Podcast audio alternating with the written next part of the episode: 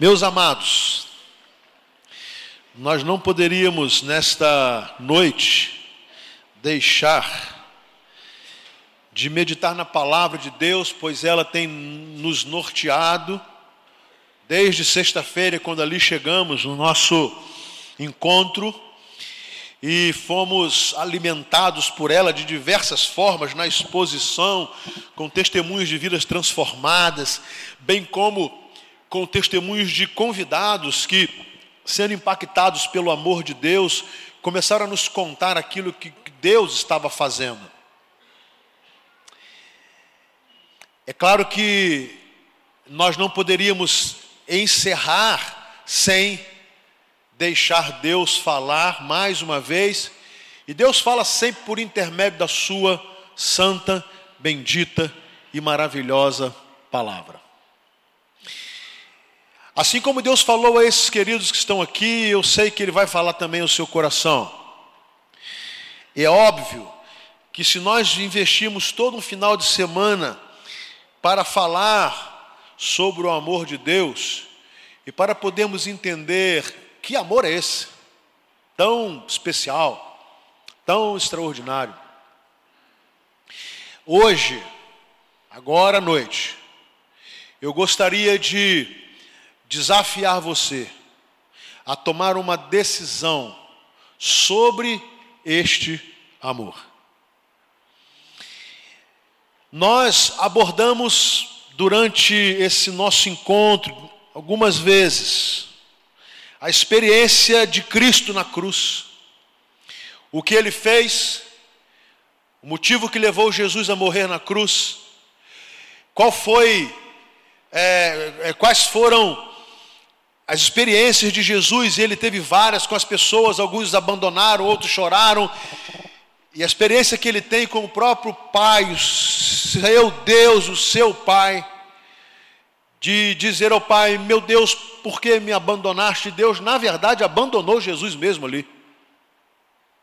E fez isso propositalmente, mas Deus abandonou o seu filho por amor a nós.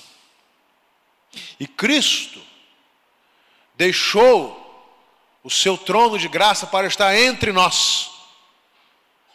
E por amor ele suportou os açoites, a injusta condenação, a cruz, os cravos e a morte.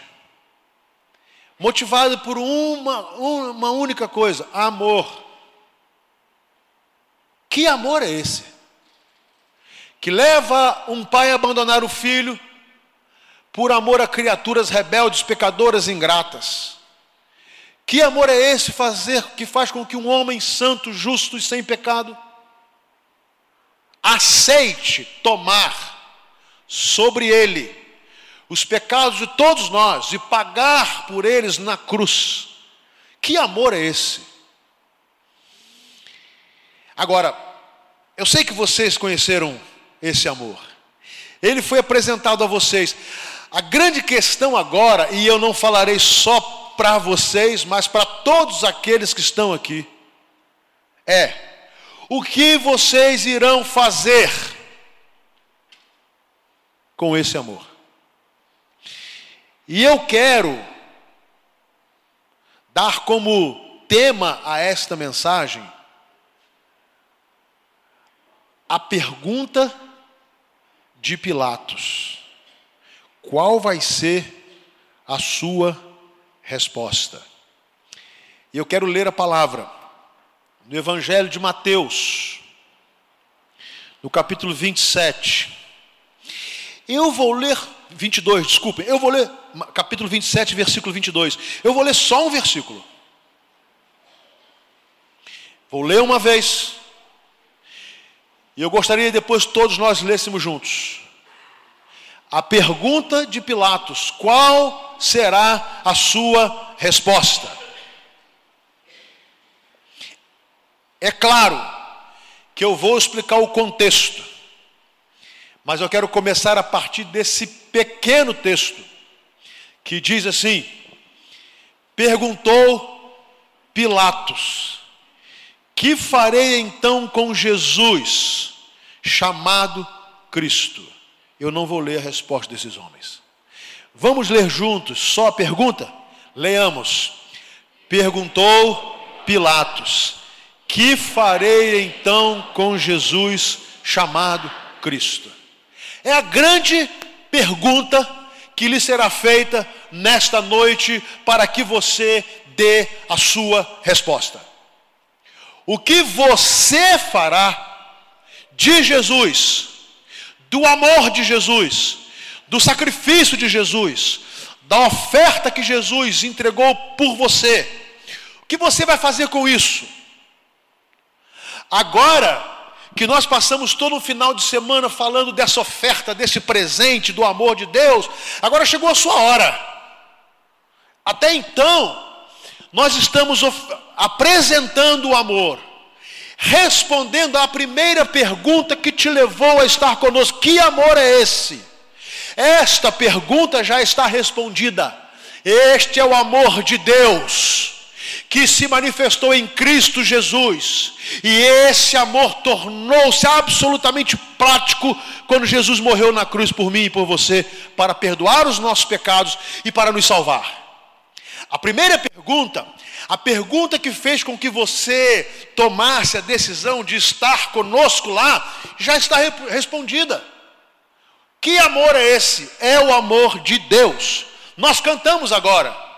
Que grande amor, excelso amor, que Cristo nos mostrou. Ele se tornou pecado por nós e nos ofereceu esse amor para que nós então pudéssemos regenerados, perdoados, restaurados, resgatados, pudéssemos desfrutar da delícia da vida com Cristo. A pergunta agora é outra.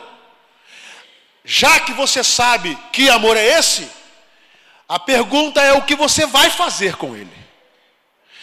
E o texto que nós lemos, a pergunta de Pilatos, ela está num contexto. O contexto do julgamento de Jesus. Jesus havia estado no Getsemane orando, e ele volta para o Monte das Oliveiras, que é ali tudo muito próximo, e ele é preso, ele é levado na casa de Caifás, e ele, Anás e Caifás, os sacerdotes, ele é julgado pela, pela cúpula religiosa judaica. Ali ele é, pelas leis do judaísmo, condenado, mas ele tinha que ser levado à autoridade romana. Então ele é levado ao governador, ele é levado a, a Pilatos. E Pilatos começa então a interrogar Jesus. E começa a querer descobrir o que de tão grave ele tinha feito para merecer tanto ódio e principalmente das autoridades religiosas judaicas, que estavam arrastando Jesus, eles já tinham machucado Jesus, e agora Jesus estava diante de Pilatos, e Pilatos tinha poder, ele tinha autoridade legal de condenar Jesus ou absolver Jesus. Ele tinha autoridade legal de mandar Jesus embora. No último que amor é esse, o pastor Marcão pregou aqui. E ele, ele mandou, ele sugeriu que nós fizéssemos uma escolha: Cristo ou Barrabás? Cristo ou Barrabás? Pilatos, diante de tamanho desafio, ele não consegue ver em Jesus nada que pudesse condená-lo, ainda mais a pena capital. E ele tenta de muitas formas persuadir as autoridades judaicas de que Jesus não havia feito nada, de que ele não merecia ser condenado, de que não havia, ele não havia encontrado nada naquele homem que justificasse qualquer tipo de condenação. Não conseguindo, e não querendo exercer o seu poder por interesses políticos, ele faz a grande pergunta. E essa pergunta perdura até hoje. O que farei de Jesus, chamado Cristo. Eu quero lhe apresentar algumas respostas, para que você tenha a sua. Quando eu olho essa história, eu vejo aqui algumas respostas. O que farei com Jesus chamado Cristo? Vem a primeira resposta: crucifica-o. A primeira resposta. A primeira resposta foi dada por homens e mulheres que estavam transpirando ódio contra Jesus e queriam vê-lo morto e pedem para ele a pior de todas as penas. Era a pena máxima das leis romanas para as piores pessoas, para, para os piores infratores, para pessoas consideradas irrecuperáveis, e aquela pena era aplicada publicamente para que as pessoas pudessem ver e não cair, não cometer os mesmos erros daqueles que foram condenados. A primeira resposta que você pode dar a pergunta de Pilatos é assim: eu não quero saber de Jesus, eu não quero Cristo, eu não creio, para mim ele não é o Filho de Deus, para mim ele não é o Salvador, eu não consigo ver em Jesus nenhuma manifestação de amor, eu não quero. E por favor, para que vocês não falem mais disso comigo, eu quero crucificar Jesus no meu coração, eu não quero saber mais dele. Essa é a primeira resposta. E é claro que você pode dar, porque os judeus deram, os sacerdotes, os fariseus, eles deram. A liderança religiosa judaica deu essa resposta, as multidões deram essa resposta. Eles não queriam Jesus vivo, não queriam Jesus como Senhor, não acreditavam que Jesus era o Filho de Deus, logo não queriam Jesus como Salvador. Então eles decidiram e responderam a Pilatos: crucifica-o. Nós não o queremos. Essa é uma resposta. E tem muita gente que dá essa resposta usando palavras diferentes. Quando você diz assim, não, eu não quero, você estaria dizendo a mesma coisa que se usasse uma expressão tão dura como esta, crucifica-o. Você está dizendo assim, a morte de Cristo foi em vão. Não foi para mim. Não tem poder para me salvar. Eu não tenho nada com isso eu não quero. É uma resposta que você pode dar. Há uma segunda resposta. A segunda resposta que você pode dar é a de Pilatos. Pilatos dizendo que não podia fazer nada, embora pudesse. Ele tinha autoridade para isso.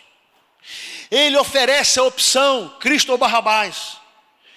Ele contava que ia haver algum momento de lucidez naquelas pessoas, e eles iriam optar por Jesus, porque Barrabás era um criminoso. Barrabás havia sido preso por cometer delitos, Jesus não. Pilatos então tenta achar uma brecha para não condenar Jesus, mas ele não consegue. Porque quando ele pergunta, vocês querem que eu solte Cristo ou Barrabás? A resposta foi unânime, unânime, Barrabás, Barrabás, Barrabás. E o que eu faço então de Jesus? Crucifica-o. A palavra diz então que depois da resposta da multidão, veio a resposta de Pilatos. Ele se retirou, daqui a pouco ele voltou com uma vasilha com água e ele começa diante da multidão a lavar as suas mãos, a lavar as suas mãos e a dizer: Eu não tenho culpa nenhuma com o que irá acontecer com esse inocente. A segunda resposta que você pode dar é ser indiferente. É achar que você não tem nada a ver com isso é dizer que, como você não estava lá para crucificar Jesus, não tem nenhuma importância você não aceitá-lo aqui. É você ficar literalmente em cima do muro, sabe aquela história? Deixa para amanhã, deixa para o domingo que vem, deixa para o próximo que amor é esse, deixa para uma outra oportunidade. E enquanto isso, você vai lavando as suas mãos, você vai lavando as suas mãos, você vai lavando as suas mãos. Há uma lenda, e é uma lenda, é óbvio que é uma lenda, que diz que Pilatos morreu. E é claro, se ele morreu sem Cristo ele morreu condenado. Tendo morrido condenado, ele foi para, para o inferno. E a lenda diz, ilustrativa, que Pilatos fica no inferno tentando lavar as suas mãos, e das suas mãos não sai nada a não ser sangue.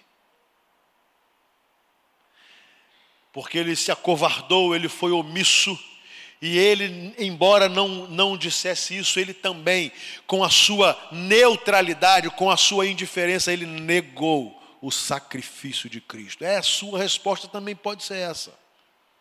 Você pode dar a primeira resposta e dizer não, não, não, não e não. Você pode, por ser uma pessoa educada, gentil, você pode tornar-se indiferente, dizer assim: olha, vamos deixar isso para depois. Eu lavo as minhas mãos, deixa para depois, deixa para depois. Eu gosto de Jesus, eu até admiro o que ele fez, mas tá, tá ótimo, só até aí. Você pode dar uma terceira resposta. O texto vai nos contar que Jesus vai ser crucificado. E uh, Jesus é colocado na cruz de uma forma terrível. E ali ele é colocado, sendo ladeado por dois salteadores condenados à morte de cruz, que com certeza cometeram, cometeram delitos terríveis. Ali naquele momento, duas respostas nós encontramos. Primeiro, um dos ladrões praguejou contra Jesus, destilou ódio contra Jesus e morreu perdido. O outro, impactado pelo amor de Cristo, que sendo levantado no madeiro, não abriu a sua boca, levou sobre ele as nossas enfermidades, sobre ele e com ele foram saradas as nossas feridas. O cordeiro mudo foi levado ao matadouro e pagou pelos nossos pecados, a ponto de um dos salteadores ouvi-lo orar. Meu Deus, perdoa-lhes, eles não sabem o que fazem. E impactado por esse amor, impactado por essa manifestação, impactado por aquele homem diferente, único que estava na cruz, ele diz: Senhor, lembra-te de mim quando entrares no teu reino.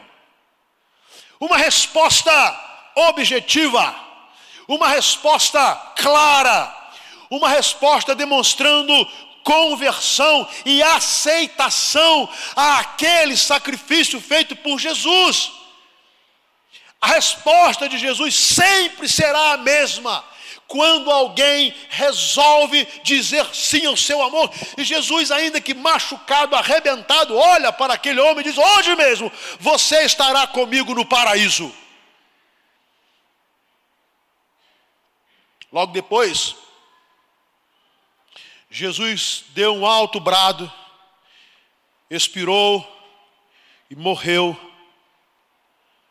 E naquele tempo em que Jesus morre, alguns sinais aconteceram, é, já havia trevas sobre a terra durante a luz do dia, algumas pessoas começaram a ressuscitar, o véu do templo se rasgou de alto a baixo, e aí o centurião, o chefe da guarda que havia comandado todo do martírio de Jesus, desde a sua prisão até a crucificação, ele com a sua boca profere as seguintes palavras: verdadeiramente este homem era o filho de Deus.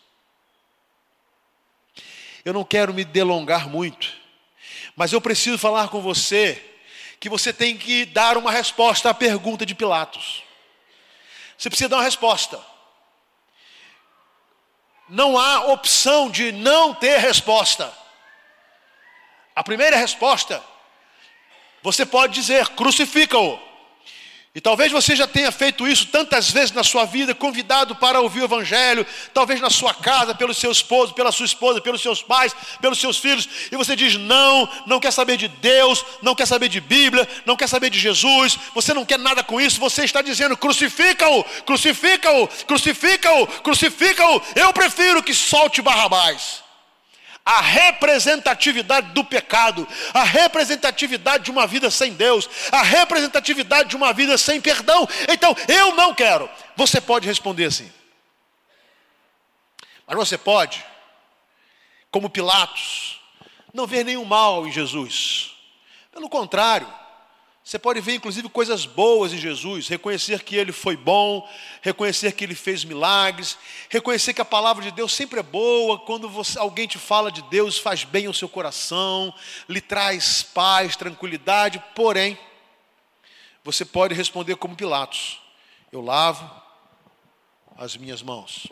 Eu não vejo mal nenhum nele, eu não tenho nada contra ele, mas eu não vou me posicionar em favor dele. Não há muita diferença entre dizer crucifica-o e lavar as mãos. Porque com ambas as respostas você continuará perdido. Com ambas as respostas você não terá sido alcançado pelo amor de Deus, apesar desse amor ter sido lhe oferecido, lhe oferecido e lhe oferecido, apesar disso. Não fará muita diferença entre dizer crucifica ou dizer Senhor, eu lavo minhas mãos, porque eu não vejo nenhum mal nesse homem. Mas quando você tem a opção e pode dar a resposta do ladrão na cruz, você é alcançado pelo amor de Deus. Olha, tem gente que pensa que só é necessário aceitar Jesus pessoas muito ruins, pessoas que têm muitos defeitos, que cometeram muitos delitos, pessoas é, más, socialmente detestáveis. Há uma história contada por Jesus, uma experiência tremenda, está lá em Lucas 7. Jesus foi jantar na casa de um irmão de um, de um judeu chamado Simão. Presta bem atenção nessa história. Ele foi convidado. Simão era um homem religioso, um líder na sinagoga. Ele recebeu Jesus com todas as honras, preparou o jantar, preparou a mesa, e literalmente, até mesmo pela hospitalidade judaica, que é imensa, aquele líder fez tudo para receber Jesus muito bem. Jesus foi. Quando Jesus entrou naquela casa, as casas judaicas não havia o costume de fechar a porta quando tinha convidados. Ele entra, se assenta, as mesas eram baixas, não, não tinham cadeiras como nós temos, eles se, se assentam. E logo depois que Jesus senta e começa a comer, vem uma mulher e entra naquela casa. E ela entra naquela casa e ela derrama um perfume caro sobre Jesus. Ela começa a chorar sobre os pés de Jesus. Ela começa a secar os pés de Jesus com seu cabelo. E a história vai nos dizer que aquela mulher era uma mulher pecadora. Nós não sabemos quem era aquela mulher. A tradição diz ter sido Maria Madalena, a Bíblia não diz isso. Ela era uma mulher pecadora. Na verdade, na expressão original, isso significava que ela era, era, era uma pecadora conhecida. Era uma pessoa de vida duvidosa, e isso era um fato conhecido pela sociedade. Ela não era alguém que pecava ocultamente. A sua vida, e pelo, pelo, pelo contexto, possivelmente pecados morais ela era conhecida e ela entra na casa de Simão, um homem importante, um líder religioso, que está recebendo Jesus com todas as honras, e ela começa então a chorar sobre os pés de Jesus. A história diz que Simão pensou, ele não falou, ele pensou assim: ah, se esse homem fosse profeta, ele sabia que tipo de mulher é essa, que está derramando perfume sobre seu cabelo e ungindo ungindo e, e secando e chorando sobre os seus pés.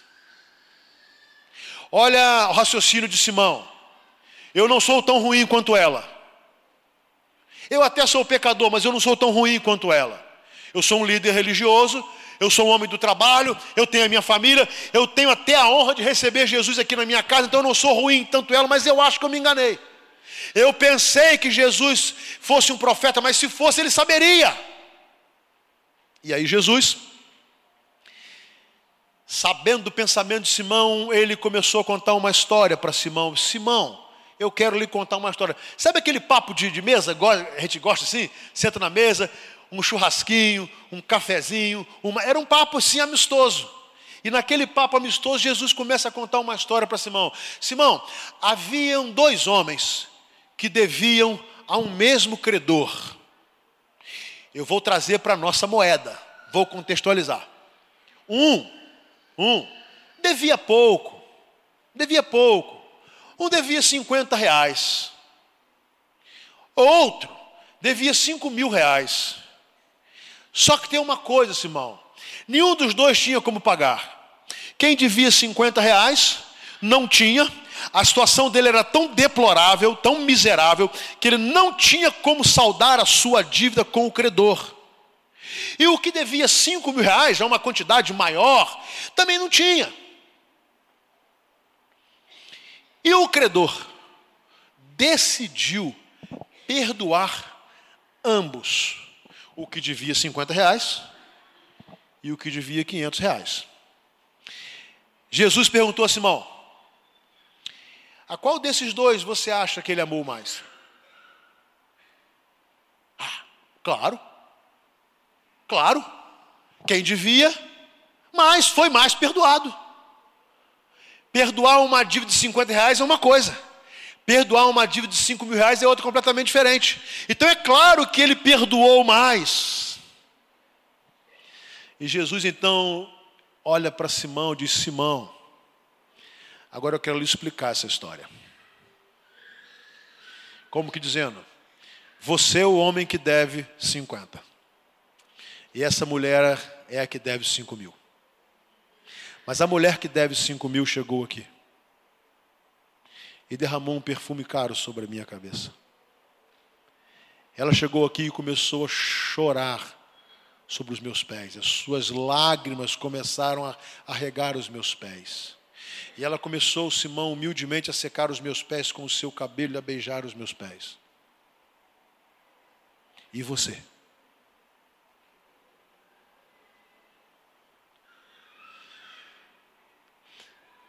Eu quero concluir dizendo: não importa quantos pecados você tem, não importa a sua história, você pode ter sido uma pessoa muito boa, bem criado, você pode ter nascido num lar favorecido, você teve princípios morais na sua casa, você teve uma boa educação, você teve até princípios religiosos. Mas você é pecador. Não adianta você olhar para aqueles que socialmente são considerados piores, como o caso dessa mulher, e imaginar que eles não merecem Deus e que você não precisa. Pecado é pecado, e não importa, da mesma forma se você está vindo da sarjeta, talvez destruído pelo mundo das drogas, contaminado pela destruição do pecado que tomou conta da sua vida, está fazendo de você um servo de Satanás. Talvez você tenha vindo do mundo do alcoolismo, você não consegue se livrar dele, você não tem mais crédito com ninguém. Talvez você tenha destruído o seu casamento pela infidelidade com a sua esposa, com o seu esposo ou por tantas coisas horríveis que você falou e fez, e o pecado foi destruindo, e você acha que não há amor capaz de restaurar isso tudo. Não importa se você deve 50 ou você deve 5 mil, o importa é quem é o seu credor, e eu vou dizer que para os seus pecados o credor é Jesus, amém? E ele já pagou por cada um deles, ele já pagou. Ele pagou pelos pecados daquela mulher, ele pagou pelos pecados do ladrão da cruz, ele pagou pelos pecados de Simão, ele pagou pelos meus pecados, ele pagou pelos seus pecados, isso ele já fez. E por isso ele se dispõe a perdoar. Ele se dispõe a perdoar porque ele já pagou. Ele se dispõe a perdoar porque a palavra de Deus diz que em Cristo foi cancelada a escrita da nossa dívida.